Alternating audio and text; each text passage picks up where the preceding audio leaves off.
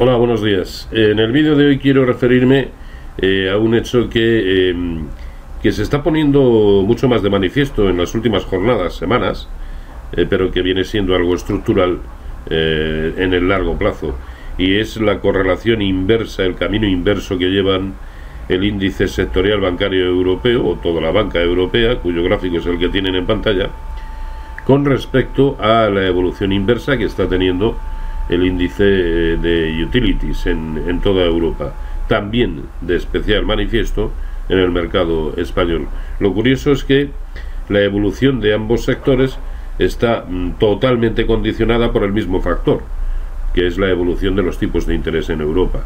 Eh, tipos de interés cero y además con expectativas de, siguientes rebajas en los tipos de interés en negativo, pues les vienen fatal a la banca eh, europea eh, eh, lógicamente porque no tienen margen de, rentabilidad, en tanto que eh, por mor de la estructura de la deuda que acumulan y mucha todas las eléctricas, pues precisamente el mismo factor les viene de auténtica maravilla, ¿no?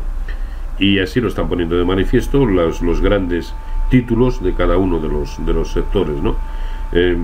No solamente en España, en el que, por ejemplo, lo de Iberdrola es una auténtica eh, sensación, sino que también en el contexto europeo títulos como Enel, Air Liquid, eh, RWE, en fin, lo están haciendo muy bien y con expectativas de seguir protagonizando movimientos alcistas, ¿no?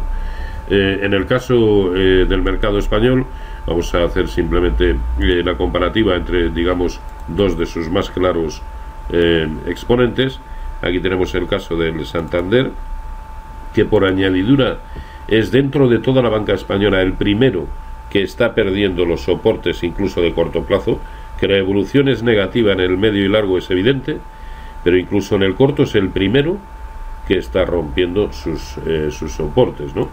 Eh, hace ya tiempo que el, que el título perdió eh, lo que era la zona de máxima corrección proporcional de Fibonacci a lo que fue la última subida, la que comenzó el día del Brexit, y lo tienen. El 0618 era 385, observen. Estamos en 341, luego solo tiene, eh, parece tener un camino que es búsqueda de, de soportes. Y es exactamente lo contrario que sucede en el caso de Iberdrola, que como digo, prácticamente cada día es un nuevo máximo histórico. Ahí lo tienen. No, no tiene nada que ver con el, eh, con el gráfico que acabamos de ver, son totalmente antagónicos y, por lo tanto, bueno, ahí tenemos una oportunidad para tomar medidas, bien en forma de estrategias de pares, o bien para estar simplemente en aquellos que merecen la pena, o en aquellos en los que no merecen la pena, deshacer o incluso estar, estar cortos, que hoy por hoy es lo que procede. De hecho, Iberdrola acaba de sustituir a Santander, precisamente, como el título con más peso en el IBEX 35 como consecuencia de la evolución de las últimas semanas. Pues nada, era este el hecho que quería eh, destacarles en la jornada de hoy. Eh, sin más, eh, hasta mañana y feliz negocio.